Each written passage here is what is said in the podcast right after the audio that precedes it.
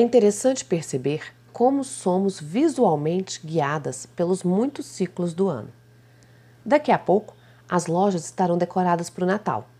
E a corrida às clínicas de estética, academias, consultórios de nutris endócrinos ganhará uma força extra. É o velho sonho de um corpo melhor para as férias. E o sentimento que nos invade nessa época são os mais variados. Para alguns, esperança. Para outros, o desejo incontrolável de jogar a toalha, mesmo que ainda falte mais de 100 dias para o ano encerrar. E você? Como pretende findar este ciclo de encerramento de mais um ano? Você vai fazer como a maioria? Jogar a toalha e deixar para o ano que vem? Fazendo planos de ser alguém melhor? Ou vai buscar por essa transformação ainda hoje? Ou ainda, vai correr em disparada atrás do prejuízo, ignorando o fato de que todas as questões precisam ser resolvidas primeiro dentro de você? Ou vai seguir em frente, um dia de cada vez, ignorando a época do ano em que está, apostando que, independente de qual seja a sua situação atual, o que importa mesmo é como você vive o seu hoje. Honestamente, eu espero que a sua opção seja a última. Porque, independente dos ciclos que dão ritmo ao nosso ano, na vida não há pausas. Não há essa opção. Tudo continua seguindo o fluxo que determinamos ou que aceitamos seguir na inércia de nossas decisões. E aí está a diferença. Você sempre vai poder decidir, mesmo que aparentemente acredite que estará apenas seguindo em frente, porque esse é o seu destino. Afinal, a decisão de aceitar o destino como uma verdade absoluta será sempre nossa. Da mesma forma que, se você quer acreditar que não tem mais jeito, tudo bem, você estará certa. Para você não haverá mais o que fazer. Mas se você quer acreditar que pode ser diferente, estará certa também, porque você vai saber o quanto necessitará ir atrás de soluções para resolver as suas questões. O que não dá é para fazer de conta. É fingir que acredita que pode, quando dentro de você alimenta aí o seu medo que te aprisiona e te impede de agir, criando mais uma vez o ciclo da desistência e reforçando a crença de que você é incapaz. Não somos perfeitas e nem desejo isso, mas é incrível como sempre temos uma desculpa perfeita para justificar o motivo de nos adiarmos.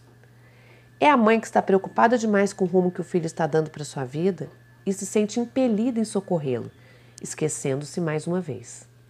Ou a mulher que se dedica a cuidar da família e se esquece de suas necessidades. Ou a profissional que abraça as questões do trabalho e se deixa em segundo plano, porque acredita que nesse momento é mais importante mostrar serviço e se destacar na profissão. Ou a parceira que quer muito manter a relação, mesmo que para isso continue se anulando. Nós somos muitas personagens vivendo em um só corpo. E às vezes todas se acumulam nesse boicote contra a vida plena. Mas em outras, a coisa se desequilibra em virtude de uma ou outra área.